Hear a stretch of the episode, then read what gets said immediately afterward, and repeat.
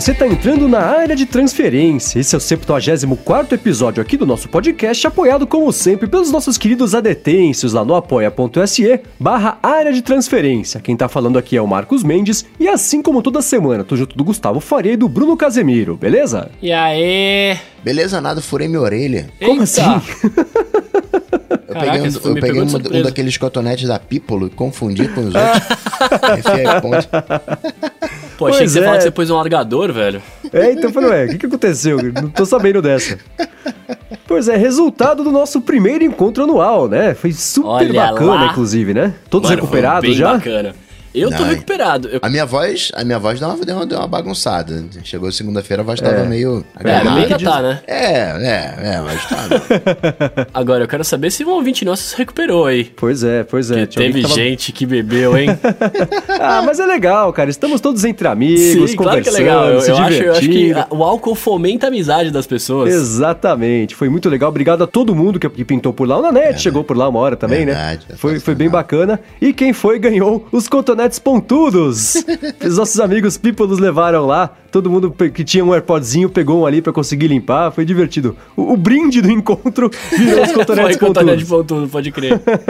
Aliás, eu quero agradecer a- a- aos peoples, né? Que a Fernanda me deu um Tamagotchi, que ele está agora dormindo, nesse horário de gravação, né? Já deu horário de dormir. E me deram capinhas pro meu iPhone, né, velho? Já que eu sou o rei das capas aqui. Na verdade, o people é o rei das capas, né? Mas eu sou. eu- Eu sou o usuário das capas. Então, muito obrigado. Boa, obrigado pra todo mundo que pintou por lá, foi bem legal. Eu, eu vou deixar aqui na descrição do episódio os links de umas fotos que pintaram por lá. Tem uma foto, ainda bem que alguém teve a presença de espírito de falar, estamos todos juntos, tiramos uma foto com todos, né? Tinha o quê? Umas passar, 25 senão ia pessoas? passar. É, pois é. E é legal que o pessoal vai chegando, vai indo embora, vai dando uma, uma circulada também. Tinha sempre gente nova chegando, tava sempre cheio. Foi bacana, foi bacana. foto. Mas eu não tenho uma foto com o Mendes. Encontro com o Mendes, não tenho uma foto com o Mendes, não tenho uma foto com o Bruno. Pois Claro, é, te vacilou, né? cotovelada ali, chegava do lado pra tirar foto, você, "Pô, sai daqui, menina.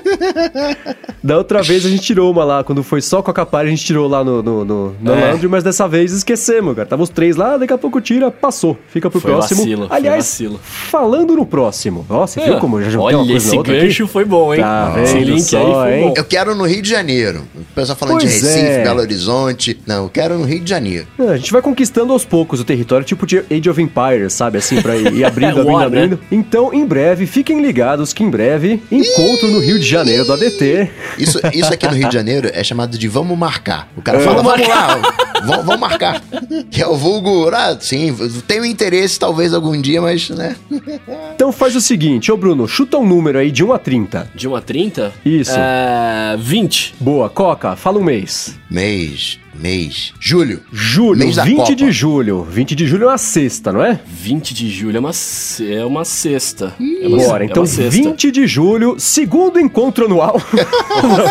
Próximo encontro. É o primeiro encontro anual no Rio de Janeiro dos ouvintes do DT. Espero. A gente vai marcar ainda, ver os lugares e tudo Vai mais. ser na praia? Mas já. Vamos, na praia? Talvez, não sei. Ó, Mendão adora areia, acho que a gente podia fazer isso aí, hein? Já pensou eu de calça jeans na areia. Mas antes disso, a gente precisa achar o lugar. Mas ó, anotem aí já, 20 de julho, o encontro do ADT no Rio de Janeiro. Espero que o pessoal que mora na região possa ir pra lá pra gente poder repetir a dose, encontrar um lugar bacana também, todos se divertirem ali, como, assim como rolou aqui em São Paulo. marcado Fechado, então. tá? Já pus Boa. na agenda aqui.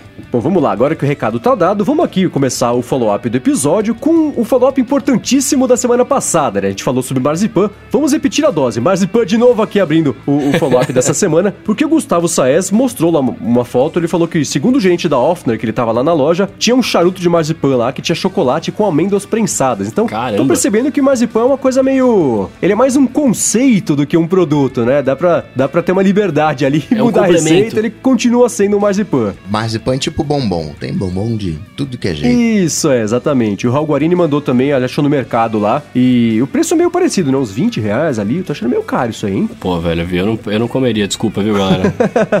20 reais num, num, num negocinho aí que eu não sei o gosto não vai, não vai rolar. Esse é o problema de comprar sem conhecer, né? Por isso que eu já vou emendar o segundo follow-up aqui do episódio. Hoje eu estou pegando fogo. Ó, O Ramon Ferreira falou que ouviu na semana passada a gente falar sobre o Pocket Casts e ele tá interessado em comprar, mas não sabe ainda se vale a pena. Então ele queria saber dos ouvintes do ADT, não de nós três que a gente vive falando sobre eles, né? Dos ouvintes aqui do ADT, se vale a pena comprar ou não. Então citem o ADT, citem aqui o Ramon, tá aqui na descrição do episódio o link pro tweet dele, e digam para ele se vale a pena ou não. Se vocês já compraram e usam ou compraram e não usam mais, digam para ele por quê. Agora, vou fazer uma pergunta. O Mendes, você ouviu o último Mac Power Users com o Overcast, o Mark Arment? Sim, eu vi. Teve um pedaço do episódio que ele falou sobre o, o, o, Overcast, a parte de privacidade que ele mudou agora recentemente, né? Um papo interessante. Pra quem não escutou, vale a pena, né? Só pra pontuar também, o, falar do privacidade do Overcast. Quem quiser ouvir, o link tá aqui na descrição. Agora, semana passada a gente falou de One Password, né, cara? Falamos bastante, inclusive na net ficou impressionado com a quantidade de senhas que vocês têm aí e tal.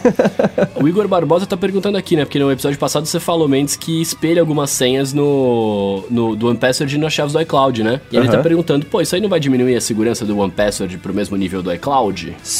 Sim, né, tá, tá, a, chance agora dobrou de vazar e dar um problema, né? Mas não diminuiu pro nível do iCloud, porque eu julgo o nível de segurança do iCloud é muito bom. Tá atrás ou da minha, é, é, da minha digital ou da senha do iPhone, que não é uma senha simples. Mas sim, acaba diluindo um pouquinho. É, é de novo, né? A gente troca a, a, a segurança pela facilidade até certo ponto. Ao invés de eu abrir o One Password toda vez lá, mesmo com o, aquela integração que pintou no iOS, às vezes é mais fácil estar tá direto lá no, no iCloud, então... Já, eu... já vem preenchido, né? O formulário já vem preenchido no Safari. Isso, é, é. Mas acaba diminuindo um pouquinho sim a, a, segurança, sem dúvida. Ele tá certo quanto a isso. Mas ainda assim, eu assumo o risco para ter um pouquinho mais de facilidade ali. Mas é porque eu confio tanto no OnePassword quanto no, no, no, nas chaves do iCloud. E o Cláudio Cabaleiro lembra que o OnePassword só guarda as senhas na nuvem que foi indicada pelo usuário. Nada é guardado de forma centralizada. O aplicativo não depende de um serviço central. Embora ele tenha uma nuvem que você pode sincronizar por ele. Mas você Sim. pode escolher se você quer Dropbox, se você quer colocar no, no, no iCloud. Né? Se colocar no iCloud, aí você não vai conseguir acessar via o Android, tem algumas, algumas diferencinhas. É, mas foi uma boa observação, né? Então, se amanhã o OnePassword desaparecer, não tem problema. Ele vai continuar funcionando localmente ali nas senhas que você tem armazenada no, no criptografadas dentro do aplicativo. Pelo que eu entendi, é isso, né? Sim. sim. É, até, até ter que atualizar o aplicativo, né? Sim, é, é. Mas aí pelo menos, né? Mesmo com. Você tem. Você consegue, você consegue tirar suas senhas de lá, né? Esse, esse é o, é o importante, é o grande importância. Sim, é, é, exatamente. E fechando esse assunto de segurança aqui, o Tomás Gustavo ele tá falando que ele usa o KeePass, né, que é um aplicativo open source, então ele falou que não tem o risco de quebrar. E o banco de dados é um arquivo que ele salva no OneDrive, aí ele pode usar em vários dispositivos. Cara, é uma boa dica, só, quer dizer, eu não sei, né? É, que, é, é o Android lá. do é o Android do é, eu só achei o nome cretino, porque Key Pass parece Keep Ass, e isso é um problema. Mas 20 anos rápido... em dois, 20 anos em dois. mas, tá, mais uma opção para quem não conhece. Eu só não sei se eu, eu, não vou recomendar, porque eu não conheço, nunca tinha é, escutado falar e, e, não sei como funciona. Mas para quem tá em busca de opções, talvez essa seja uma delas. Valeu pela dica, pelo menos, do Key Pass. Agora, todo mundo tirou sarro de você, né, Bruno? Pela sua, pela sua capinha fosca. É, muito e o Jadilson Bezerra falou que foi um preconceito da gente danado, porque ele, por exemplo, tem um problema de vista que exige que ele use esse tipo de coisa, porque aí não dá dor de cabeça para usar as telas ali. Para esse caso faz total e completo sentido, apesar de eu achar que ele também vai concordar que isso diminui a qualidade da imagem da tela, imagino. O que vocês Sim, acham? Não, com certeza, cara, vamos lá, com certeza diminui a qualidade da tela. Eu usava, no meu caso, película fosca, porque eu gostava da sensação, do toque ali, tá ligado? Quando eu tava jogando, como é que chama aquele joguinho lá? Fruit Ninja.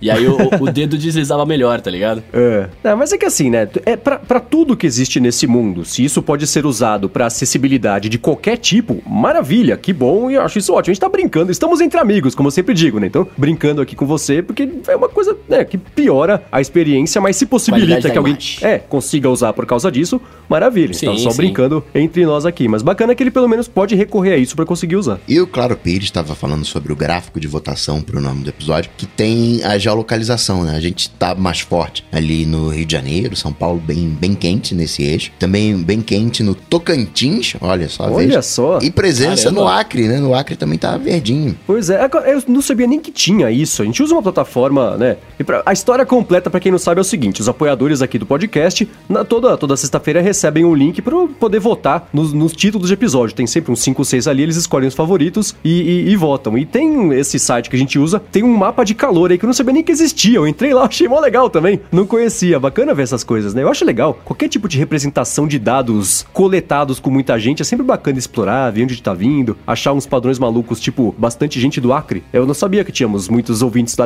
queridos adetêncios do Acre, bacana saber. Agora, uma outra coisa que o Claro Pires falou foi o seguinte, que agora que a gente falou sobre isso, ele vê por todos os lugares pessoas digitando com um dedão e um dedo indicador. Falei só, vocês que são os alienígenas que, que digitam errado com dois dedões, as pessoas normais, não, cada um digita do jeito que quiser, tô brincando, mas, mas tem bastante gente sim, a hora que a gente vai reparando essas coisas, vê que por mais estranho que seja um hábito, a gente nunca tá sozinho, né? Os aliens estão dominando o mundo.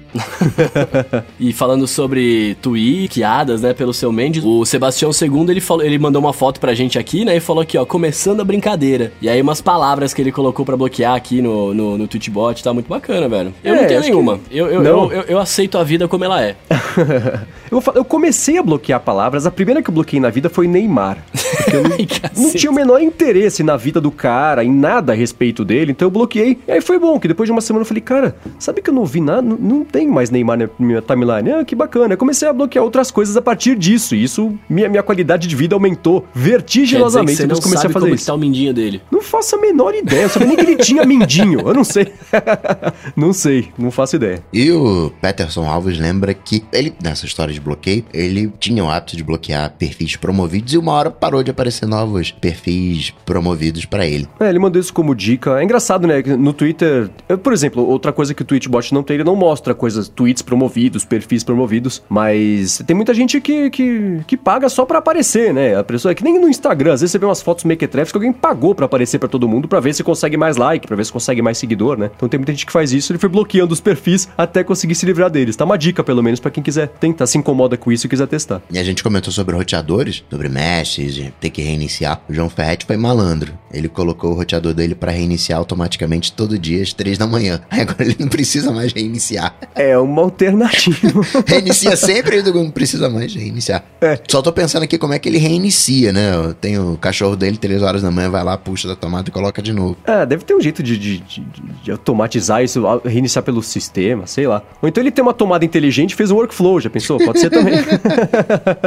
e seguindo com o follow-up, sobre, a gente falou sobre o iPhone SE 2 na semana passada, né? E o Kotlinski falou pra gente que, ele, na verdade, ele, uma, ele foi uma né? defesa do que ele, que ele é. falou e, e, né? Falou assim, o iPhone SE 2, igual ao iPhone 10, só faria sentido sair-se junto. E perguntou pra gente, vocês acham que não? Não, mas o que vocês acham? Cara, eu acho que, eu acho que não, na verdade, porque eu, eu acho que assim, se, você, se eles lançam o iPhone SE totalmente remodelado, totalmente bonitinho, ainda mais igual aos conceitos que a gente teve visto pela internet ali, inclusive o Elite Ferreira mandou um bem da hora, eu vou, mandar, vou deixar o link na, na descrição pra vocês verem, ia tirar um pouco do foco, tá ligado, do, do iPhone 10. Tipo, as pessoas iam ter mais do que falar, saca, assim? Eu, eu acho que faz sentido colocar depois como um aparelho de, entre aspas, segunda linha, né? É meio que como o iPhone vermelho, né? O iPhone Sim. vermelho por si só já é um evento, entre aspas. É, eu acho que a chance seria nula deles saírem juntos, porque o iPhone SE só pode ser cobrado mais barato e, e sair no volume e se justificar quando a, a, linha de produção já tá azeitada, como diz o Coca. Esses dias eu vi um, um release do que falava azeitado e temperado. Eu falei, é, daí que tirou. é, faz sentido por causa disso, porque aí fica mais fácil fazer, fica mais barato fazer e justifica a existência. Então acho que assim, a Apple começando a fazer o iPhone 10, o, o custo de fazer é maior do que fazer do iPhone SE. Então, assim, da parte de estratégia de lançamento mesmo, não, não tem como, eu acho, sair um iPhone 10 e um SE ao mesmo tempo. Porque depende de, da Apple aprender a fazer direitinho e baratear o custo de produção de peça e tudo mais, para aí sim ele, ele existir. Falamos na semana passada, né? Já dois programas a gente tá falando disso, né? De testamento digital. É, a Aninha Krieger, ela mandou pra gente aqui, ó. É, ela falou que ela viu um senhor numa loja da Apple uma vez tentando desbloquear o iPhone com o Apple Watch do filho que tinha falecido e que ele tava com documento e tudo mais e tal. E falou que foi uma, uma coisa bem estranha. A gente tá até comentando disso, né? Que eu comentei que é legal ver o, o Mac, o, o, Apple Watch desbloquear o, o Mac e o, e o Mendes falou: ah, pô, eu gostaria que ele desbloqueasse o iPhone também, né? É, ia ser bom exatamente assim, né? Da Apple conseguir desbloquear e é isso. Ela não tem como fazer porque não, ela não sabe a senha, então não dá. Sim. Né? Mas às vezes aparecem umas matérias de, de coisas assim, alguém tá recorrendo à justiça para desbloquear e não tem jeito, tem o que fazer, né? No máximo, achar, torcer pro iPhone estar tá numa versão do iOS que dê para encaixar num Grey Key da vida, essas caixinhas estão aparecendo aí, para conseguir desbloquear e acessar, porque no, no, no, é, no tem... jeito normal mesmo não tem como. Quando você tem uma conta bancária, acontece a mesma coisa, né? Você tem aquele processo, só que é um. É, tá oficializado esse processo de, né, de inventário e tudo mais. Agora, com essas coisas digitais, é esquisito porque essas coisas miúdas, em tese, você poderia usar. Só que como como elas estão criptografadas, fechadas, travadas, precisa desbloquear. Às vezes nem é para acessar o conteúdo que tá no aparelho. Às vezes a família aceita. Ah, tá bom, não, não, não quero saber o que, que tinha ali. Só queria zerar, só queria que né, eu pudesse Uhum. usar de novo, enfim, vender, passar pra frente, salvar, sei lá. Talvez o que dê pra pegar ou ou passar pra família com, com garantia judicial, enfim, sejam fotos, coisas desse tipo, né? Que tá armazenado no iCloud que dê. Não sei se foto é criptografada, acho que não, né? Então acho que esse Backup- tipo de coisa é talvez. é? É, o backup sim, mas ah, fotos no iCloud, por exemplo, acho que isso não é. Mas Mas ele não entra dentro do backup? Eu acho que entra dentro do backup. ele entra no backup, mas é uma coisa separada também. Ah, entendeu? Entendi, você- entendi, entendi, Sacou? entendi, entendi. Enfim. Ó, só um, um- um follow-up em tempo real aqui. Eu falei que o Eliade Ferreira era de Belém, eu me confundi. O Eliade Ferreira, ele é de Recife, não é de Belém. Então ele é de E outro é- follow-up em tempo real que aprendi agora há pouco é Eliade, não Eliade, é Eliade, Exatamente. é, isso. falando o nome do nosso querido Detencio errado há 74 episódios. Quem é de Belém é o Edgar Contente. Exatamente. Bom, e por fim, sobre o follow-up, vamos falar sobre o Google Duplex, né? Semana passada a gente falou sobre isso. E o Roberto Neto falou que é, é, é, e se a situação se inverter, né? Aí o Google Assistente, por exemplo, vai ser usado lá como chatbot de telemarketing e só se der ruim lá do outro lado, não souber o que fazer, aí vai repassar para um humano para conseguir é, é, dar sequência aí à conversa. Nossa, mas eu não tenho dúvidas de que isso vai acontecer. Então, e baseado ne- nesse follow-up aqui que ele falou, eu queria fazer uma espécie de segunda rodada aqui falando sobre isso, porque é, é, de uma semana pra cá deu pra gente pensar melhor a respeito disso. O Google também comentou um pouco mais como é que vai funcionar, então eu queria saber se vocês estão mais ou menos com a mesma opinião, se mudou, o que, que, vocês, o que, que vocês estão sentindo a respeito do Google Duplex ah, depois de uns 10 dias aí do anúncio. A gente só vai ter noção dessa tecnologia, na verdade, daqui a 10 anos. Eu acho que o anúncio que o Google fez foi icônico, foi histórico. É, tem uma série de problemas de privacidade, mas foi um marco ali de, de um computador conseguir conversar com um ser humano e o ser humano não perceber que aquilo dali era um computador. Só isso aí já é muita coisa. Aí vem o uso que a gente vai fazer, com toda essa problemática que o pessoal levantou nos últimos dias, mas eu acho e continuo achando sensacional. O problema é que a gente ainda, por exemplo, nesse caso do telemarketing, é que a gente ainda tenta imaginar o mundo de hoje com essa tecnologia e o que a gente tem que imaginar o mundo de amanhã com essa tecnologia. A gente não tem que imaginar carros ah, normais que a gente está acostumado hoje com carros autônomos. Claro que isso vai coexistir num determinado momento, mas imagina quando só tiver carro autônomo. Imagina quando a interação com o computador ela seja tão, tão natural, tão ubíqua, que você consiga realmente conversar com ele e ele consiga entender e fazer os seus comandos, seja um assistente de verdade. A gente tem um clone nosso e manda pra ele fazer, ó, faz isso aqui pra mim. Hoje você até consegue fazer isso com automação, você tem que estudar, personalizar a coisa pra fazer aquilo acontecer, mas é uma coisa, como a gente tava falando, ah, preciso reiniciar o às três horas da manhã, toda madrugada preciso reiniciar o meu roteador. Daniel Banja tava até falando que tem um, um, um roteadorzinho da da Huawei que faz isso né, no, no firmware. Mas olha como seria legal se eu pudesse fazer isso de uma maneira natural. Chegar e falar, ó, 3 horas da manhã, reinicia o roteador e basta, aquela coisa tá ali. É você chegar para um Google ah, Assistant, chegar para um, pra uma Alexa, ó, tô colocando minha chave em cima da mesa, tá? Me, me lembra disso. E depois você chegar, puxa, onde é que foi que eu deixei a minha chave? Ah, você deixou a sua chave na mesa. Tem um, um, um que um uso, então não é pra gente pensar que o telemarketing vai usar essa tecnologia para conversar com a gente e nos convencer. Acho que no futuro o Google vai ter outras manias, outras maneiras de nos convencer. Ele vai entender já o nosso funcionamento. Não, fala isso aqui pra ele. Que se você falar isso aqui pra ele, vai hackear o cérebro dele, tipo Cambridge Analytica. Vai hackear o cérebro dele, você vai conseguir manipular, persuadir, o cara vai comprar o teu produto. Acho que é mais por aí do que o, o, o duplex, mas tô achando e mantenho sensacional. Eu também, eu acho que, eu acho que você negar a, que, que o duplex vai ser uma coisa legal, vai ser uma coisa útil e que é animal, né? Resumindo, ouvindo, é, é, é muito é o mesmo pensamento que o Balmer teve quando falou do, do primeiro smartphone, tá? Porque na época era uma coisa que você via e você fala, velho, isso aí não, não presta, não sei o que tal, tem um monte de, ah, pô, então não rola tal. Mas, cara, é, eu concordo em gênero, nú- número e grau com o que o, Coca falou, velho. A gente tem que esperar é, implantado, estar funcionando, ver os benefícios e aí sim você vai entender como que esse negócio vai funcionar decentemente, saca? É, eu pensei bastante sobre isso. Eu- Semana passada eu falei, não consegui dormir na, no dia que saiu o anúncio. e eu penso muito. Porque assim, é, é, pessoal, que- é, eu tô surpreso ainda com o nível de ceticismo que, que esse anúncio recebeu. Isso, por outro lado, é importantíssimo, porque se não tiver esse tipo de, de pressão popular para cima do Google, mesmo que seja na nossa bolha aqui de tecnologia, é, é, talvez ele lá dentro não, não pense também, né? Tipo, o lance do Jurassic Park, não é só porque você pode, quer dizer que você deve, né? É. Então, é, mas por exemplo, eu, eu, eu vejo sim, eu até tava falando durante o encontro do ADT, mais ou menos o que o Coca falou, né? Imagina se isso é ao contrário, se é o assistente te ligando para te vender alguma coisa, com ali no, no banco de dados dele todo o conhecimento que a humanidade já gerou a respeito de persuasão personalizado para você, para ter certeza que você vai assinar um plano de TV a cabo que você não precisa, pagar o que você não pode para não ver nada, né? É, eu acho que isso também vai acontecer. Pode não ser com o assistente, mas cara, assim, essa tecnologia agora já existe, ela já é do mundo. Daqui a três anos vai ter mais empresas fazendo isso, daqui a cinco anos terão empresas especializadas em telemarketing fazendo isso. Então, assim, não vai dar para escapar. Não tem jeito mais, porque não dá pra gente ir para trás. Agora é só pra frente, né? Então, é,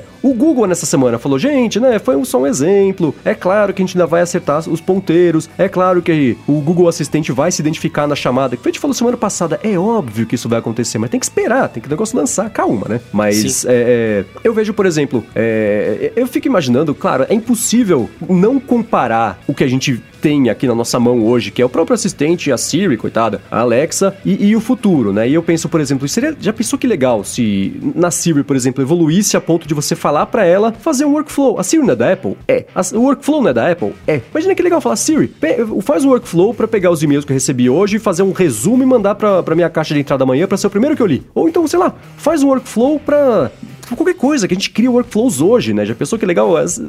Ia ser tão bom, né? Cara, porque é pra isso que ele serve, né? É, é pra te ajudar. Exatamente, exatamente. Porque o workflow é uma coisa que é muito útil a partir do momento que você domina. E esse domínio, é, é, ele não encaixa na cabeça de todo mundo. Na minha cabeça não encaixa direito quando entra coisas condicionais, mais perto de programação mesmo. Falei, meu talento é uhum. é zero para isso. Então mesmo no workflow não funciona. Se eu pudesse pedir pra Siri, assim, eu, eu tenho uma necessidade e eu quero um resultado. Siri, transforme a necessidade num resultado e ela montar o workflow, estaria resolvido. Né? E a mesma coisa para os programadores, né? Você está falando aí da visão dos designers para programação, mas tem o programador que às vezes quer dar um tapa numa foto, pode chegar lá pro Photoshop, Photoshop.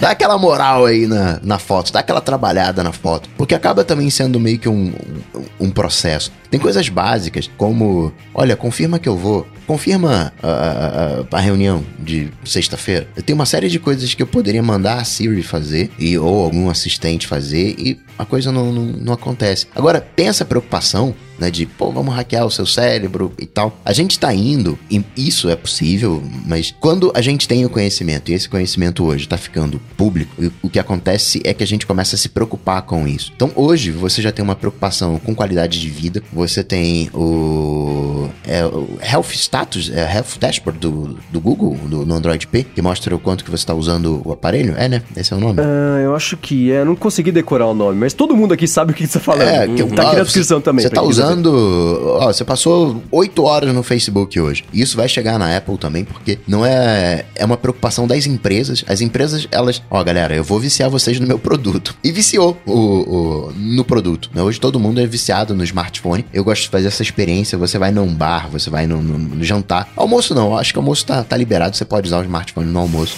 Mas no, no jantar eu acho já meio, meio esquisito, porque o jantar é uma outra vibe diferente de almoço. E você vê a galera interagindo. Às vezes você vê um casal casal. E o casal, né, deveria estar tá ali se curtindo. Não, estão lá os dois mexendo no, no smartphone. Isso está começando a interferir na nossa vida em sociedade. E o que, que a galera tá fazendo? Não, peraí, vou avisar o tanto que tá usando o smartphone. Já tá vindo um movimento contrário, esse próprio movimento contrário tá vindo das empresas. Aconteceu o Cambridge Analytica, o que, que o Facebook fez? O Facebook fez, ele não seguiu aquela cartilha que a gente tinha antigamente, não, é isso mesmo. Quando naquele, o Unroll, ah, eu, ah, caramba, vocês leem os nossos e-mails, pô, você tá achando o quê? Que a gente tá pega aqui seu dado para nada? Claro que a gente lê.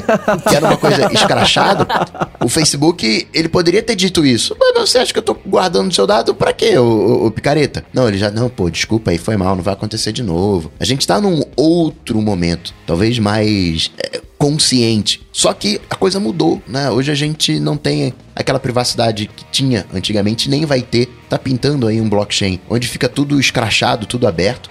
Você não pode pegar o valor, mas se você tá vendo a movimentação, assusta muita gente. Bill Gates e o, o, o não é o Hathaway, quer dizer, o dono da Hathaway, o Buffett, também assustado com o, o blockchain. Galera falando, pô, blockchain, né?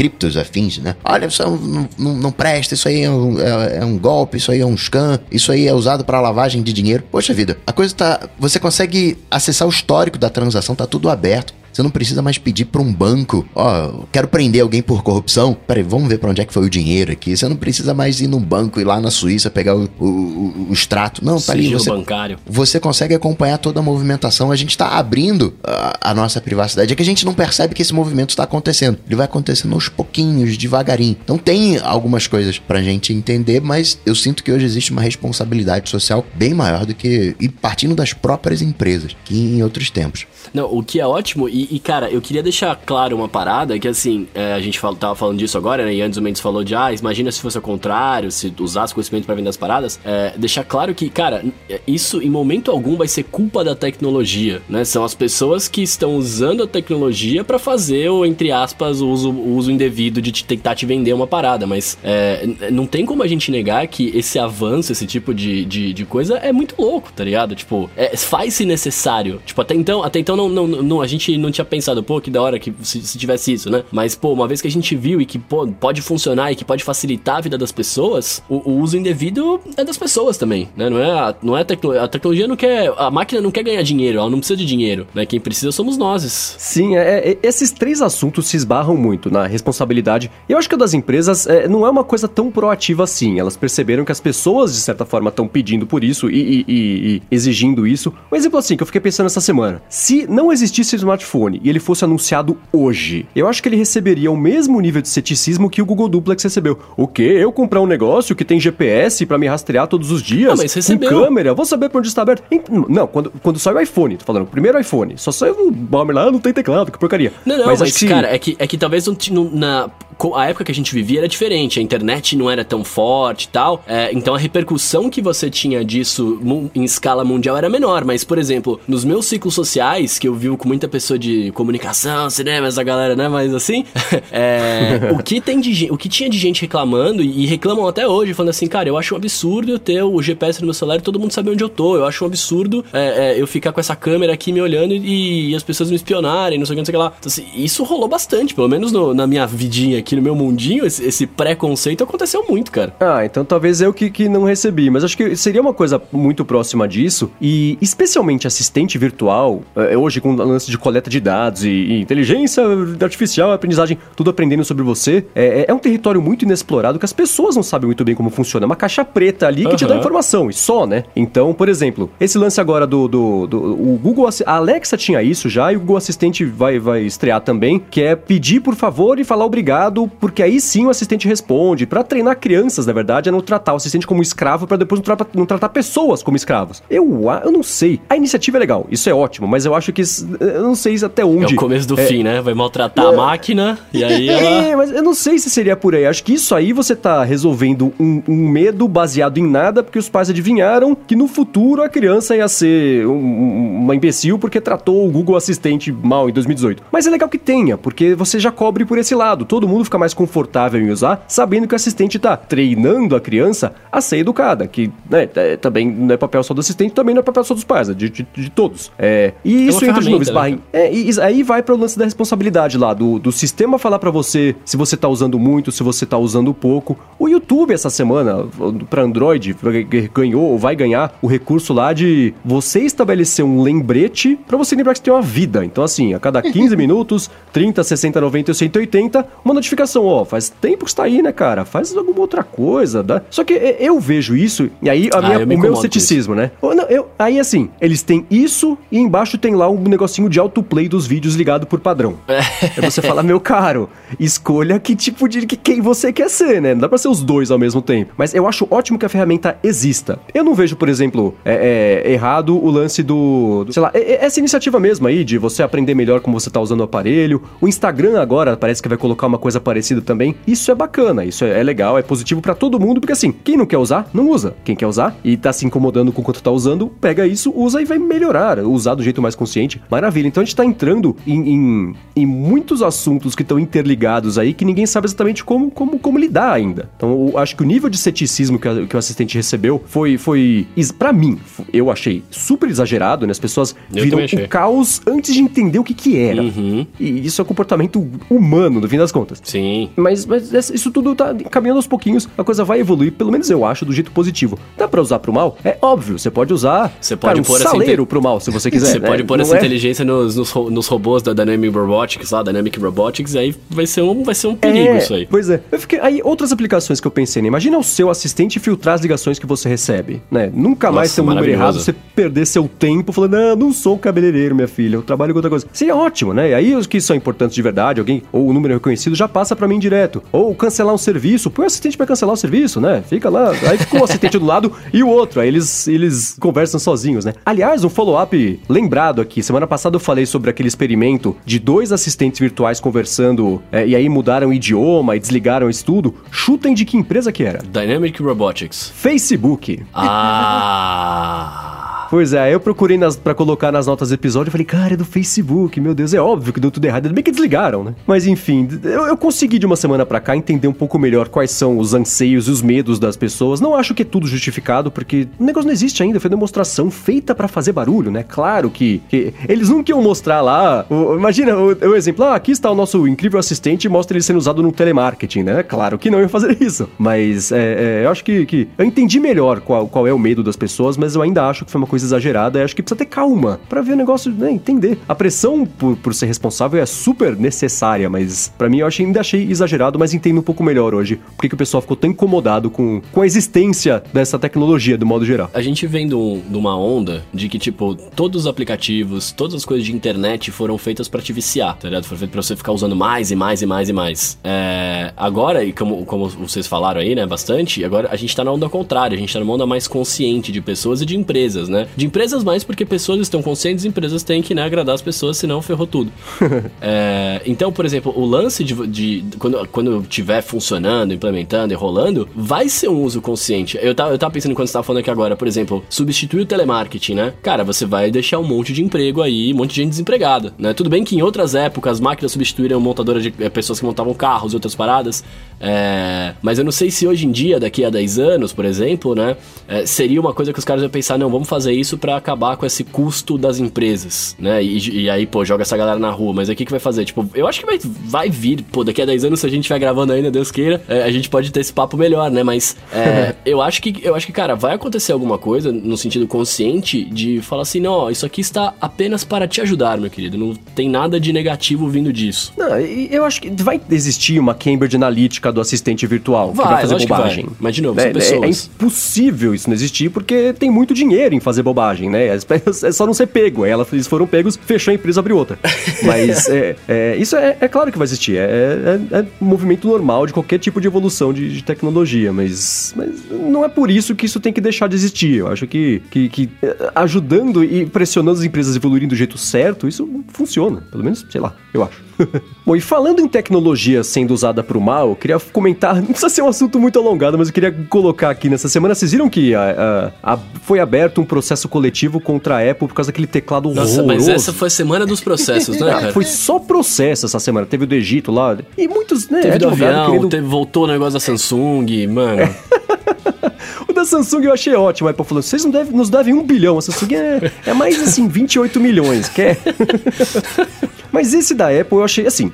Processo, é claro que processo também é, é- é quase igual ao evento do Google, é feito pra fazer um barulho, especialmente processo coletivo, porque é a minha impressão é que geralmente é mais um advogado fazendo um show do que muito afim de defender as pessoas. Mas eles falaram que a Apple sabia que o teclado do, do MacBook Pro Uhum. era cretino e não ia funcionar, ia quebrar fácil, mas seguiu e lançou mesmo assim. E, e eu acho que assim, já fazia algum tempo que a Apple vinha sendo criticada por conta desse teclado, porque. E, e não sou só. Apesar de eu falar muito mal dele aqui, né? Não, não sou só eu que falo. As pessoas que têm, compram e que quebra e para de funcionar. Funcionar. Aquela poeira embaixo não digita mais, né? E aí tem que trocar o computador inteiro, porque o teclado é um, é um problema geral. E eu tinha a impressão de que é, talvez a Apple mudasse isso no, no, no próximo MacBook, MacBook Pro, anuncia, lança um computador logo com um teclado bom para falar, gente, entendemos que pisamos na bola, façamos isso do jeito certo agora. Com esse processo e a divulgação que está tendo, acho que não tem mais escapatória. Finalmente, eu imagino que no próximo computador a Apple tem que fazer uma coisa melhorzinha. Mas mudou, era um mecanismo borboleta, né? Era, e passou a ser um mecanismo de tesoura, né? Era, era como se fossem dois seis, né? Um X, uhum. só que uhum. quebrado no meio, então ficariam dois seis é, espelhados. Esse era o mecanismo original, deu ruim. Aí agora eles uniram, né?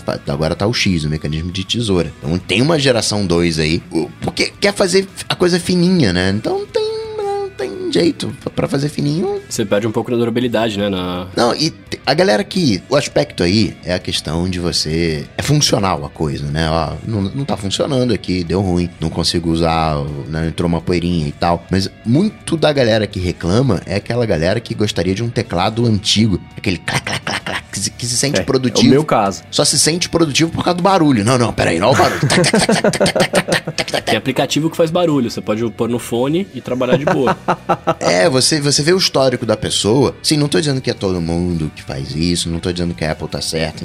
Não. Eu tô dizendo que é um padrão que a galera que eventualmente reclama é uma galera que usa esse tipo de teclado, se acostumou a ter um. um a movimentar muito a tecla, fazer barulho e agora tá se sentindo um pouco né, incomodada. Então tem esse, esse lado também, mas concordo, tem que. Não pode. É um produto caro, um produto de qualidade e não, não é aceitável. Quebrar de qualquer jeito, né? Não, é, uhum. não, não é aceitável que você. É tipo, né? Cada dois meses você tem que ir lá na Apple pra ver os seus AirPods que eles não estão com, né? Eu. Tem alguma coisa errada, mas tem gente que. Não, vou, quer saber? Tá acabando minha garantia, vou comprar um, um novo, que aí tem mais um ano de garantia, né? Que aí, né? O problema não são os Mas AirPods, eu... né? O problema... Mas eu penso, por exemplo, né? É, qual foi a última vez que um ser humano falou, nossa, meu Mac é muito grosso, eu queria que ele fosse mais fino? Já vi uns seis anos que isso não acontece, né? Porque tá afinando mais pra quê? É pra economizar oh, alumínio falar? e fazer mais Mac? É. a gente tava no Coffee Lab ali, eu comentei com você, né? Eu, porque eu tenho é. MacBook Air e eu vi, uhum. eu, eu não tinha visto, eu já tinha visto na loja da Apple, mas eu não tinha, né? Você vê na loja da Apple lá, tudo é bonito, maravilhoso. Eu não tinha visto na vida real ainda, né? Uma pessoa usando num café. Eu achei uhum. bem grosso o MacBook Pro, cara. Mas não é grosso, assim... Não, é costume, é costume. É, é costume em comparação, meu. exatamente. Porque eu penso, ah, é, fez o teclado... É, ela consertou o que não estava quebrado para fazer uma coisa que não precisava, Sim. né? Trocou o teclado para afinar um computador que não precisava ficar mais fino. É, é, pode ser, se ele for, tiver um milímetro de grossura, ótimo, né? Sem, dobra e enfia no bolso. Mas, mas não precisa. Então eles mexeram e estragaram tanto o negócio que não precisava para trazer um benefício que, que também não, não, não sei se, se, se compensa você economizar 3 milímetros ali e, e deixar um produto pior por causa disso, porque ele fica melhor. E, por outro lado, sei lá, não, não, nunca fez sentido para mim essa mudança para esse teclado, porque ele é pior em todos os aspectos, a não ser que ele, o fato dele ser mais fino, que não é um benefício enorme, né? Mas enfim, queria, não sei se não sabia o quanto de discussão ia ter esse assunto, queria só trazer porque a gente falou sobre isso no passado, Sim. e aí nessa semana finalmente pintou um processo de verdade para ver se, se é, doendo no bolso da Apple, ela reverte essa alteração que não precisava no fim das contas, né? Então você, você, não, você não opta pela má fé do advogado. Não, nunca opto pela má fé de ninguém. Que mas no é caso que, do, do, do, avião lá. Ah, é. Não, mas é que assim, é processo coletivo difícil. Uma vez, cara, eu comprei em 2000 e... sei lá, quando foi? Eu comprei um PlayStation 3 foi o último videogame que eu comprei. É, teve alguma coisa daquele modelo que eu comprei, que aí teve um processo coletivo lá. É óbvio que eu não ia ganhar nada com isso, porque eu moro no Brasil o processo era para americanos. Eu falei, ah, deixa eu entrar nesse negócio pra ver qual é. Me cadastrei lá. Isso foi, ah, foi 2008 isso, 2000, não, 2009. Cara, faz dois meses eu recebi um e-mail. Ah, acabou o processo coletivo, vencemos, todos ganhamos cada um aqui 80 e poucos centavos. falei, cara, pelo amor de Deus, cara. Tanto tempo e dinheiro gasto 10 anos quase para cada um comprar o PlayStation ganhar 80 e poucos centavos. Faz o seguinte, pega os meus 80 e poucos centavos, põe no, doa para alguém que precisa, põe porque cara assim, né? É, porque na boa. E, e, é isso. E o que acontece? O advogado depois vai lá, ah, eu fui, eu venci um processo coletivo defendendo o, o bem das pessoas que compraram um PlayStation Fat de 80 GB. Poxa, faz mais pra fazer a carreira do advogado do que pra defender Sim. os clientes mesmo. Enfim. Agora, Mendes, você que é o, o fanboy do, da Apple. Ah, não, é do Twitter, perdão. O- as novas APIs vão pintar ou não vão pintar? O Twitter andou falando, não, até agosto eu vou tirar do ar a, a API antiga, tem API nova, tem um esquema de preço agora. Como é que tá isso? Tá, tá bacana ou tá... Saiu também o Tweetbot 3, já pegou o Tweetbot 3 pra Mac? Saiu. Não peguei porque meu Mac tá, na- tá consertando ainda, mas na hora que voltar eu vou comprar porque eu achei mais bonitinho. Mas é, o Twitter é, é, é é a coisa mais indecisa do mundo, né? Assim, eu não sei, agora a gente tá gravando já faz o quê? Uma hora? Eu não sei se ele mudou de ideia de novo, né? A gente precisa ver a hora que acabar aqui o episódio, ver se vai estar desatualizado ou não. Porque o Twitter é assim, eles têm uma, uma roleta na sala de reunião e lá o processo de decisão, né? Então.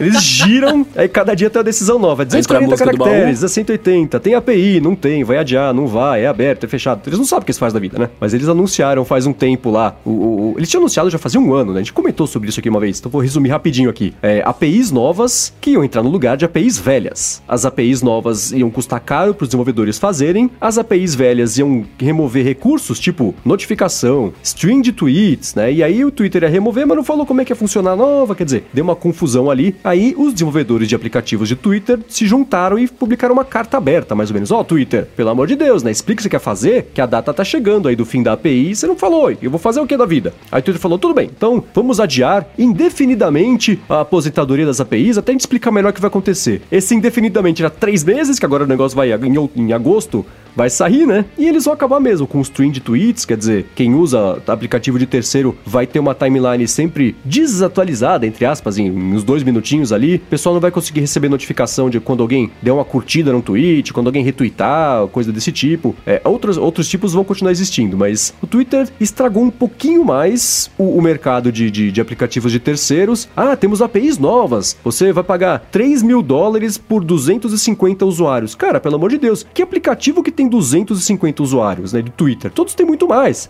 Então, o desenvolvedor, para adotar essas APIs novas, teria que repassar esse custo para os clientes, mas ninguém vai querer pagar 15, 10, 20, 50 dólares por mês para usar o Twitter, né? Então, eles não vão adotar. Então, os aplicativos todos vão ficar piores por causa disso, porque o Twitter não sabe o que fazer da vida. Eles não sabem se eles querem ter aplicativo de terceiro, se eles não querem ter. Uma hora eles falam que querem ser amigos do desenvolvedor, aí na semana seguinte eles falam que não, queremos uma experiência consistente aqui na plataforma. Então, tá nessa. Com o preço que eles colocaram lá pra, pro desenvolvedor, é obviamente que eles não querem ter aplicativos terceiros, né? Tipo, é, é essa imagem que passa. Sim, então corta. Então É. tira. Deci fala, decide o que você quer fazer da vida. Não dá pra ter os dois, de novo, né? Eu falei agora há pouco Tem que disso. sair de cima do Ou muro, você- na real. É, mas o Twitter é, o- é o, me- o Twitter é um grande muro, né?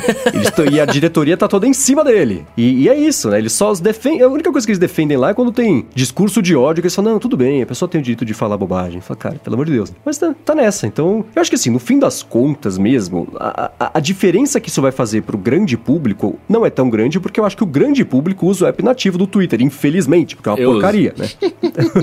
ah, vá. Mas, é, não sei. E sabe o que acontece no fim das contas? É o seguinte: a, a quem, por exemplo, quem migra pro Tweetbot, fala, poxa, mas por que, que eles não fazem, sei lá, eu não consigo ver é, enquete no Tweetbot, que porcaria. Fala, não, não é isso. O Twitter não libera enquete pro Tweetbot, por isso que não tem. Ah, eu não consigo ver, bu- a busca não funciona para mais de uma semana. É, porque o Twitter não libera a busca mais de uma semana. Então eles vão limitando cada vez mais o aplicativo de terceiro. O aplicativo de terceiro não tem como falar, escuta, você não está vendo isso por culpa do Twitter. Então a pessoa compra, acha uma porcaria e fala que a culpa é do aplicativo e não do Twitter, né? A culpa, no fim das contas, é do Twitter. É um problema isso, né? Porque as pessoas querem usar e o Twitter não deixa. Twitter, ele é. Eu concordo, o Twitter ele é, é, é complicado, não, não se decide. Ele vai se assumir um Facebook no sentido de, não, deixa aqui tudo comigo, a coisa é meio, meio bagunçada. Tem essa questão do preço da- das APIs, das contas. Mas eu peguei o Tweetbot 3 para Mac e acho que ele reflete muito o estado do Twitter. Não tem nada de novo, né? O aplicativo em si comprei, apoio o desenvolvedor, eu gosto e tal, funciona direitinho. Mas o Twitter, ele, ele tá estacionado num, num, num patamar que é o mesmo de 2006. Ah, agora não são mais 105, 140 caracteres, 280, agora tem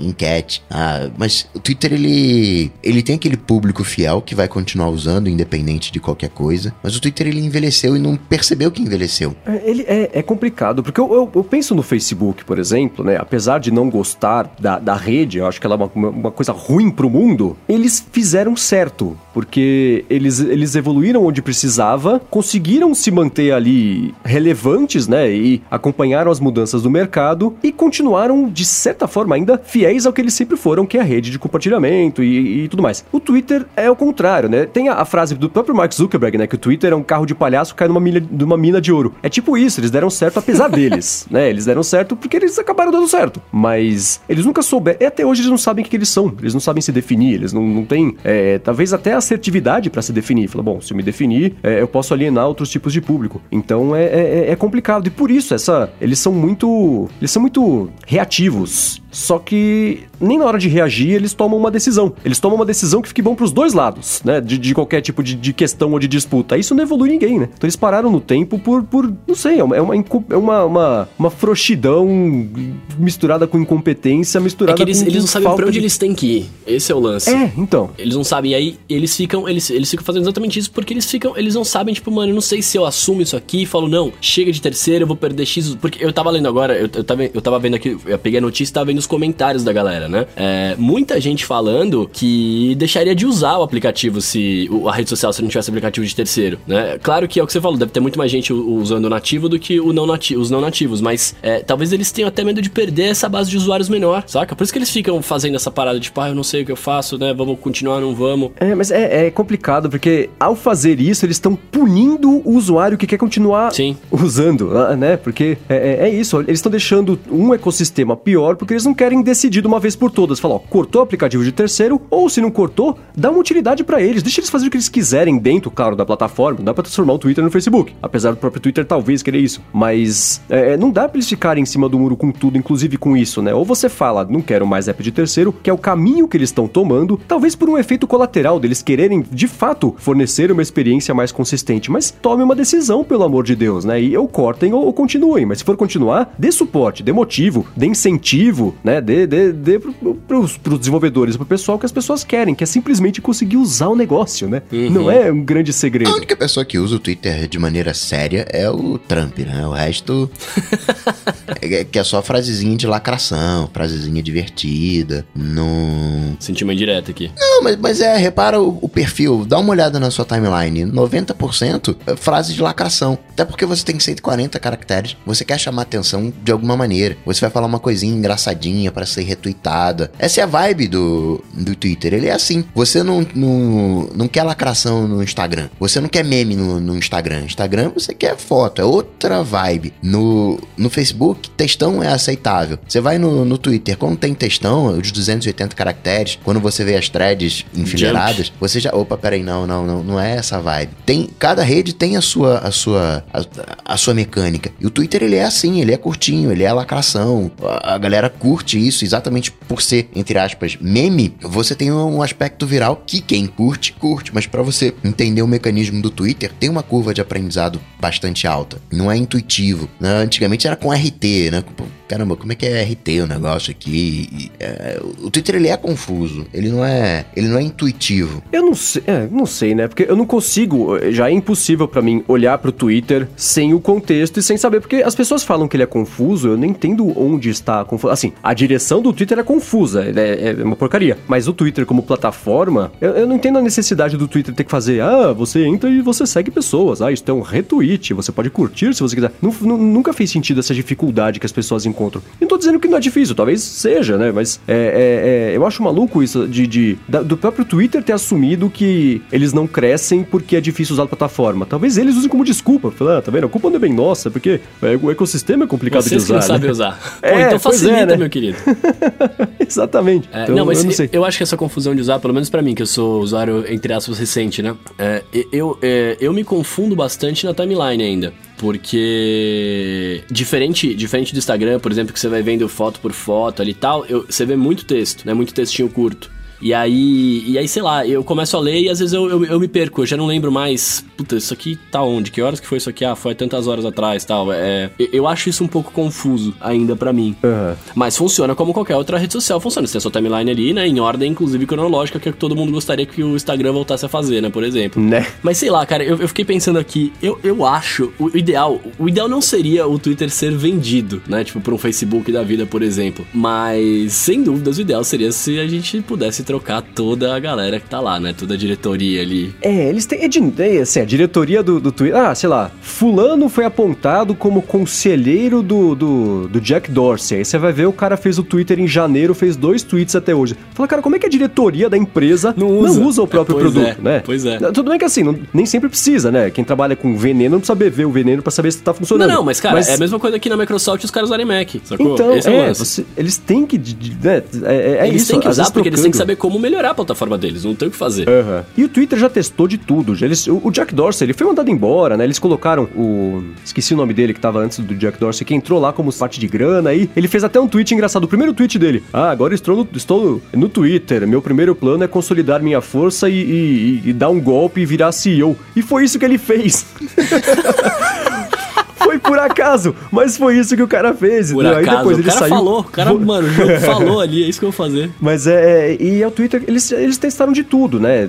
Fundadores como CEOs não funcionou, tirou o fundador, trouxe alguém de fora para ser o CEO, talvez arrumar a empresa também não conseguiu. É, mas é porque a liderança, né? Você tira o CEO, mas os conselheiros estão todos ali, você troca um e a massa continua ali. Então é, é, é, o problema vem de cima, só que eles próprios sabem disso, mas nem essa decisão eles conseguem tomar. De como que a gente pode começar a melhorar empresa? Ah, não sei. Vamos, vamos aumentar para 280 caracteres, porque isso vai resolver. Ah, poxa, não é por aí, né? Jeito, vamos, como que a gente melhora a empresa? Cara, vamos todo mundo se demitir, deixar entrar uma galera nova, e aí é isso. É, então, não sei. Mas acho que assim, o caminho não é esse das APIs também. Apesar deles, eles estão tentando, não tô dizendo que eles não tentam, mas uh, não, não sei se, se essas decisões. Por exemplo, o, o, o João de Paula falou aqui que ele trabalha numa empresa e assim, 39 programadores, aí faz reunião, as pessoas não decidem os assuntos mais simples. Parece que o problema do Twitter é esse. Só que nem, nem o compromisso compromisso de tomar uma decisão eles conseguem ter, porque eles não chegam nesse estágio, é tão complicado ali. Então, e é uma pena, porque é uma rede que eu adoro, né? O Coca fala, ah, o Twitter é lacração, sei lá. É, é, o bom de qualquer rede social, na verdade, é, é, que você, você faz dela o que você quiser. Então, se a pessoa, se eu sigo alguém que só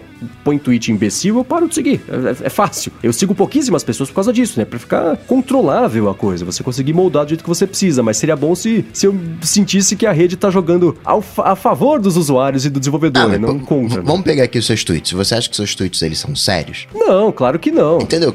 Quando eu falo lacração, não é, não é uma coisa pejorativa, não é uma coisa feia, mas é você aquilo que você espera da rede. O que que eu espero? O que que eu espero quando eu vou no Twitter? O que que eu espero quando eu vou no Instagram? Eu não espero de entrar no Twitter e entrar no Twitter e ver um Instagram e ver timeline de foto. Para isso tem um Instagram. Uhum. Acho que cada rede ela tem um, um, um, perfil. E da mesma maneira que quem causou um furor por causa do teclado do, dos MacBooks, que sim, tá errado, foi a galera que se sente produtiva com barulhinho, eu vejo que quem tá reclamando, certo até, que quem tá reclamando do Twitter é a galera que usa o Twitter, óbvio. Quem não, não, não usa não vai reclamar. Mas essa galera que usa tem essa vibe de, de lacração né? É, o, é a maneira como o Twitter funciona. Não tô fazendo um juízo moral, né, do que é bom, o que é ruim, mas é aquilo que você espera da rede. E vão ter assuntos que você não é afim, você vai bloqueia, você vai liga um, um, um filtro. Bacana isso, né? Deveria ter também no, no, no, Facebook. Pois é. Aí você falou dos meus tweets, eu certamente não me seguiria, inclusive. é, eu, eu, deixei, eu deixei de seguir já. Tô zoando. Muito bem, dos assuntos da semana é mais ou menos isso. Vamos pro Alô ADT, que é a parte que você que tá escutando pode interagir com a gente. Se quer saber a sua opinião sobre alguma coisa, quer tirar uma dúvida, manda um tweet, olha só, com a hashtag AlôADT, que ela cai aqui na nossa planilha de perguntas. A gente pega algumas e pinça algumas aqui para responder ao final de cada episódio. E foi isso que o Pedro Derby fez. Perguntou pra gente quais são os apps de viagem que a gente prefere aqui, quais são os que a gente mais usa. Coca tem um, um bom, mas tem uma ressalva, né, Coca? Pra viagem, não tem jeito, né? Eu acho que a coisa chave da viagem é o avião. Eu tô usando muito o App in the Air, e é bacaninha, ele faz o check-in pra você, mó, mó, mó legal. Mas deveria avisar, né? Ó, ó vai pro avião agora, corre aí. Agora, tem a questão do preço também. Pra preço de ter uma ideia de preço, eu uso o Sky Scanner. Ele fica monitorando pra você, te avisa, ó, preço baixou, preço subiu. Tem um outro aplicativo, o Hopper. Ele. O Sky Scanner faz isso também, você tem a visualização de gráfico, mas eu prefiro a visualização do Hopper. Que ele te diz, olha, o melhor momento para você. Ó, que você tem que comprar sua passagem ali, passagem nacional ali, uns 40 até 25 dias. Esse é o melhor preço que você consegue de passagem. E o Hopper, ele tem uma visualização, ele mostra um ano, porque você só consegue comprar passagem com um ano de antecedência. Então ele mostra, olha, passagem para esse tal lugar, a época do ano mais barata é agosto, é setembro. Então você tem uma noção da, do preço ao longo do ano, consegue programar sua viagem. Mas no dia a dia, no operacional, é o Skyscanner e eu compro passagens com 30 dias mais ou menos. Eu deixo ele monitorando, fico eu, quando eu compro as passagens, que é o preço mais barato. Boa. Eu gostava muito do Flight Tracker, mas ele acabou, né? Eu comecei a usar o App in the Air como um substituto dele. Sempre usei muito o aplicativo do Airbnb, mas é mais porque eu uso a plataforma, não o app em si. E eu, é, eu também tenho usado. O Skyscanner eu usava bastante, mas quando eu descobri o Google Flights, e, e, geralmente eu tenho encontrado preços melhores lá, eu comecei a deixar o Skyscanner de lado. Mas de viagem, o meu, meu app favorito é, é mesmo o App in the Air. Pra, pra administrar voos é bem bacana. Minha vida é triste, eu não viajo. eu não tenho essa, essa, essa necessidade ainda. Mas vou viajar. Boa. Quando você viajar, tá aqui nas notas do episódio os aplicativos para você vou, poder baixar. Vou baixar todos. Boa. Não, não, sei quem é que tava nos Estados Unidos ano passado. Quem? Quem? Tá o Bruno, um cara que usa um monte quem? de nativa aí. Quem? Nativão, quem? nativão. Falando, falando em nativão, ó. Olha só, vou dar uma dica nativa aqui. O Silvio Boa. Rodrigues, ele tá perguntando pra gente, ele falou que comprou um fone Bluetooth da JBL, ele queria gravar vídeo com o iPhone e capturar o áudio pelo microfone Bluetooth, tá perguntando pra gente se tem como. Normalmente, é, quando você conecta um, um, um, dispositivo com microfone Bluetooth, ele já reconhece nativamente o, o microfone e você começa a gravar por lá. Por exemplo, os AirPods você já conecta e grava. Mas tinha o fone grava, da Bose. grava um vídeo, você vai ver que ele não grava. Porque ah, o tem... vídeo não grava? Não grava. Você pega o. abre a câmera do nativa e tenta gravar um vídeo com os AirPods, o microfone não, não vai ser o dos AirPods. Porque tem a questão de sincronia e tal, não, não rola. Você tem que usar o aplicativo Filme, o filme que ele faz isso. Só que ele é esquisito porque ele vai dar o retorno no, no ouvido. Então vai dar aquele efeito sanduíche Caso você queira usar isso, você precisa abaixar o volume para não ter o, o, retorno e se confundir. Mas, Silvio, eu diria que você não quer fazer isso porque a qualidade do áudio vai ficar bem sofrível. O microfone desses foninhos é bem, bem fuleiro. Eu preferiria o microfone da câmera frontal do ou traseira do iPhone. Já o Thiago Faustino disse que ele usa o LastPass sem problema e é de graça. Existe algo não recomendável em relação à segurança para não usar o LastPass? Olha, assim, né? Que nem eu comento sempre sobre, sobre esses administradores de senhas. Dá uma pesquisada no Google, vê se já rolou vazamento, se acontecem com frequência, né? E eu lembro que teve uma vez o LastPass, dava, eles tinham uma extensão acho que do Chrome, e aí o que, que o desenvolvedor, um hacker conseguia fazer? Ele escondia campos na programação só do site, ou seja, no, no, isso não ficava ali visível, só que aí no LastPass você colocava lá para preencher uns campos, ele preenchia os campos secretos também. E aí isso pegava informações do usuário que ele nem sabia que estava compartilhando. Eles corrigiram isso, né? Claro que, que não está mais ativo esse bug, mas assim, isso é o tipo de coisa que mina um pouquinho a confiança que você pode ter no serviço com coisas importantíssimas como, como senha, né? Então, é, hoje é, não se sabe de nenhum problema do LastPass, mas já teve esse no passado. Teve um outro que eu não lembro o que, era também, também aconteceu com o LastPass, então quando o histórico se repete, acho que liga um sinal de alerta aí. Por causa disso, talvez hoje é, ele esteja bem, mas talvez amanhã apareça outro bug. Então, assim, é, é o histórico geralmente é o que pode depor a favor ou contra das empresas dessa hora. E seguindo aqui com a LODT, o João de Paula perguntou pra gente, ele falou que assim, quando ele tenta pagar uma conta, ele usa o, a câmera do iPhone lá para ler um código de barra no iPad, ele consegue pagar a conta, mas quando ele tenta ler o código de barra com a câmera do iPhone no monitor do computador ou no notebook, não rola, não consegue ler. Por que será isso aí? Isso acontece comigo também quando eu uso o meu monitor externo, que ele não é retina, mas quando eu uso do MacBook, e tende a funcionar, depende da resolução. Então, é, tem um, a questão da, da retina, da qualidade, porque aquele código de barra, se você reparar, você tem. São quatro padrões ali na, no, no código de barras. Você tem barra fina, barra fina, barra fina, barra grossa, barra grossa, barra fina e barra grossa, barra grossa. Você tem os, os parezinhos. Então, se você vê que você só tem barrinha, barra fina e barra grossa, e tem as combinações. Então, precisa ler aquele barra fina, barra grossa, precisa ter a mesma distância. Se o, o monitor ele não tem uma boa qualidade, a distância vai ficar meio bagunçada. Você pode, às vezes, tentar também, eu já tentei isso, afastar um pouco da zoom, tirar para aumentar a qualidade, mas tende a acontecer sim, João. E, e tem que aumentar o brilho. O legal é aumentar o brilho, tanto é que quando você coloca no, no wallet para pistolar, ele dá uma aumentada no brilho para aumentar sim, o é. contraste do preto e do é. e do branco. Quanto mais contraste, melhor a leitura. Boa. E o Alexandre Volpon quer saber como que faz para tirar o beta do tvOS e voltar à versão normal. Cara, é meio enroscado é. isso aí, porque dependendo de que Apple TV você tiver, ou você tem que espetar no computador com aquela entrada USB-C da Apple TV, que nem vem cabo, né? Você tem que ter um cabo USB-C USB, e aí faz pelo iTunes, mas aí se for Apple TV 4K é de um outro jeito. Aqui na descrição do episódio tem, a, tem o guia de como fazer isso, mas é meio chatinho, assim. Se não for um problema muito impedido, sim, não tô conseguindo usar por causa do beta, talvez a melhor solução seja você esperar que esse beta virar o, o release público, você não colocar o beta de novo e deletar perfil, porque é meio penteiro pra fazer isso aí. E o Rafael Gomes ele tá perguntando pra gente aqui se a gente conhece algum aplicativo com easter eggs, cara. Tipo, aí ele dá o exemplo do speed test que faz homenagem pro gato do dono. É legal isso. E o gato do dono não é porque o dono é muito bonito, é porque ele tinha um gato mesmo e o gato tá sendo homenageado lá no, no app. É legal, você tem que puxar acho que pra baixo no resultado, aí aparece o gato, você vai puxando, aparece coisas cada vez diferentes e mais, mais catastróficas. É, é divertidinho. De easter egg assim, eu consigo pensar só no, no Picalc, aplicativo de, de calculadora lá do James Thompson, que tem, tem um joguinho na parte. Tem, ele tem, colocou realidade aumentada, colocou jogo, coisa com 3D e textura. Aí você bota um negócio, aí você muda o ícone do aplicativo. Não é bem um easter egg, é mais uns complementos divertidos ali na, na, na página de, de sobre o app. Tem lá um joguinho de carro. Ele é um, é um maluco esse cara. E aí tem isso aí. Vocês conhecem mais alguns, não? Tinha uns do Excel, que tinha um Enduro dentro do Excel, mas sim, de cabeça. É, eu lembro de, de easter egg também. De aplicativo eu só lembro desse. Eu lembro que tinha no Google, você colocava lá Make It Snow, aí começava a nevar. É, você falava pro Google dar uma, uma volta, aí caía tudo na, na, página. Tem aqui na descrição também um link com, com essas brincadeirinhas, mas de aplicativo eu só consigo pensar no, no, no Picalc mesmo. E o Claro Pires, ele quer saber qual é um bom software para comparar e remover fotos duplicadas para Windows. Então, eu sabia até agora. Como é para Windows, eu não, eu, eu não conheço. eu ia recomendar para Mac um chamado Power Photos, que é isso, ele serve para achar fotos duplicadas. Tem aquele Gemini também, que é para arquivos duplicados, então ele pode servir também, mas esses dois são, são para Mac. Vocês conhecem algum para Windows, não? Para Windows, não. Para Mac, eu gosto muito do PhotoSweep. Ele faz isso, ele identifica até sequências de fotos, fotos parecidas. Do Power Photo, eu nunca, nunca usei a, a, o reconhecimento dele de, de foto duplicada. Bom, se alguém conhecer algum para Windows, manda aqui pra gente como follow-up que a gente coloca na descrição do episódio. Aliás, manda pra gente que a gente coloca na descrição como follow-up no episódio que vem. Bagunçou tudo. E aí, qual que você tá falando aí de, de aplicativo? Aplicativo para Mac, né? O Samuel Tosta ele tá perguntando aqui qual, que, qual seria o melhor app para você limpar a memória do Mac. Então queria também aplicativo para limpar lixeira, né? Só pode.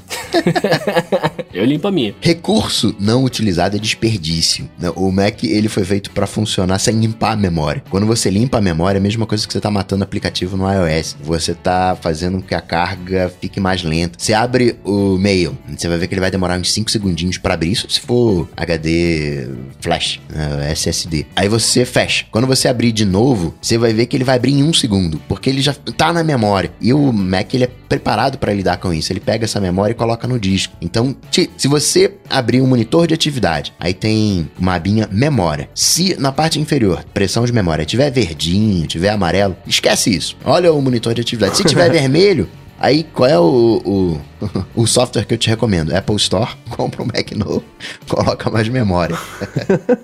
Pô, e o Ricardo Gorgulho quer saber, se, quer que a gente fale um pouquinho sobre alguma carteira digital de criptomoeda e como armazenar elas, é, aliás, fisicamente mesmo, para não depender lá de, de, das casas de câmbio, para custódia e tudo mais. E esse é um assunto que eu não manjo patavinas, então coca, o palco é seu.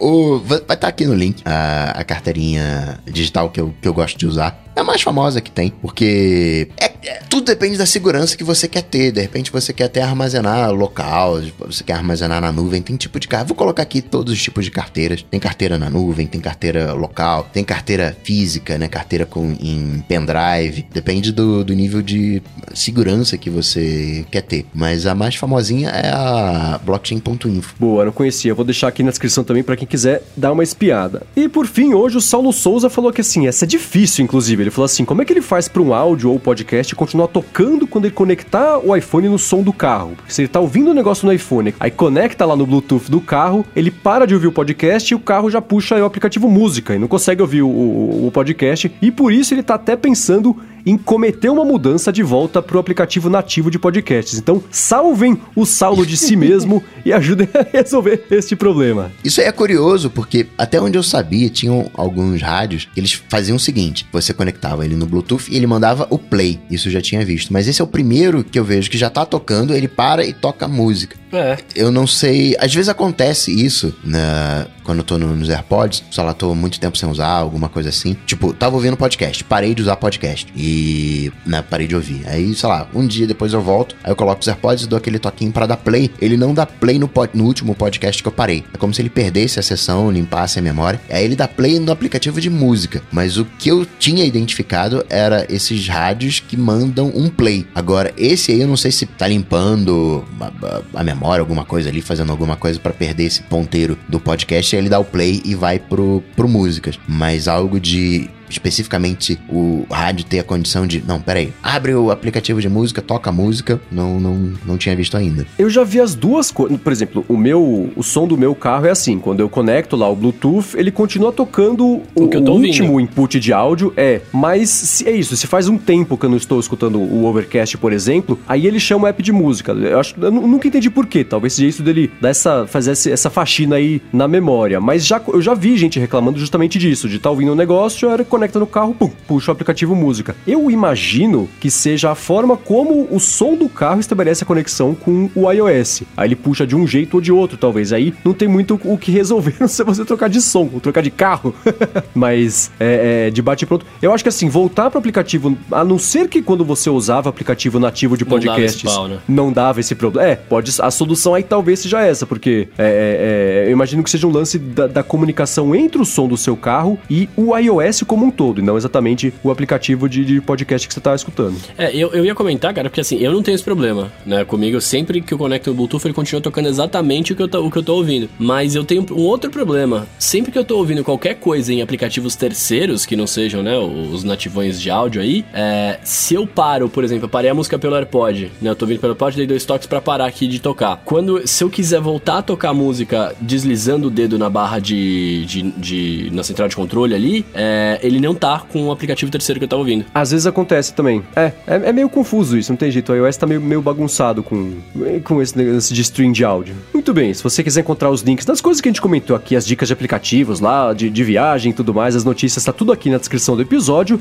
e lá no área de transferência.com.br barra 074. Quero agradecer, antes de tudo, agradecer a todo mundo que esteve lá no nosso encontro de, de- de- lá no- na semana passada. Quem não pôde ir, fica pra uma próxima. Quem estiver no Rio de Janeiro no fim de semana do dia 20, a gente faz encontro lá também. Quero agradecer ao Eduardo Garcia aqui pela edição do podcast. Agradecer também a quem deixa reviews, não só pro ADT, mas de qualquer coisa, de aplicativo. Se você gosta de alguma coisa que é um fruto de um trabalho independente, criativo e deixa um review, você é uma pessoa muito bacana. Quero agradecer você por conta disso. É isso aí. Bruno e Gustavo, valeu como sempre. Antes, deixa eu agradecer ao Rubens. O que, que, que ele pagou pra gente? Pagou uma lavada de roupa?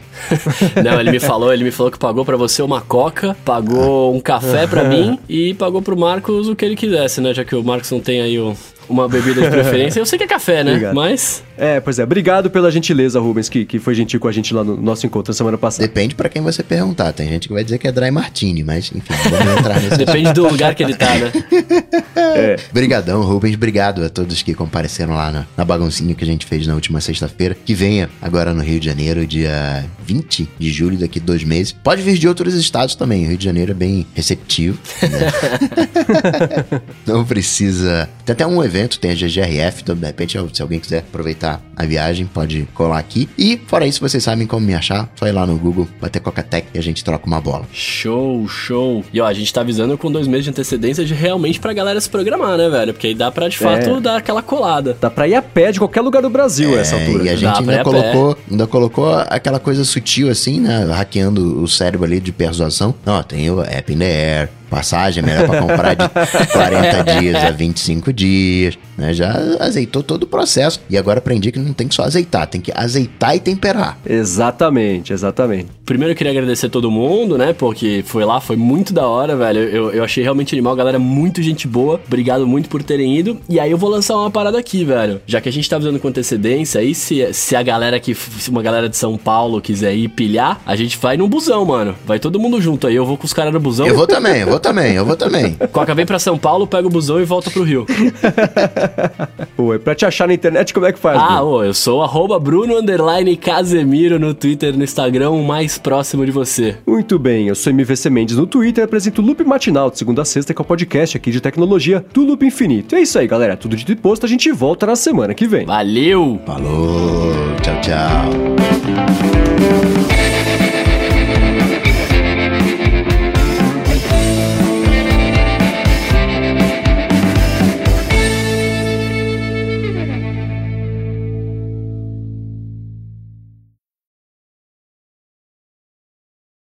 Cara, ontem eu fui num lugar, e aí eu pedi um dry martini, e aí o cara falou assim, acabou a azeitona. Eu falei, é, putz, Põe uva. azeitona, Mas tudo bem. É. Aí, aí ele. Eu falei, ah, tudo bem, vai, pode fazer sem azeitona. Ele foi lá, demorou, demorou, demorou. Aí o cara voltou, aí tinha uma azeitona, cara, só que era aquela azeitona. Eu acho que ele foi buscar na pizzaria do lado, não é possível, cara. Que era aquela azeitona a roxa, grandona, assim, ficou horroroso. O dry martini ficou ruim, a azeitona tava ruim, ficou tudo, tudo errado. Eu falei, cara, era melhor se não tivesse Nossa, com a azeitona. azeitona preta, velho, que loucura. Bagunça. Não, preta, aquela, aquela roxa. É, tô ligado, enorme, grande, sabe? aham. Assim? Nossa, cara, eu falei, pô, não, não faz isso, pelo amor de Deus. Eu topei sem azeitona, você resolveu um problema que não tinha. Você fez o teclado fininho, não precisava.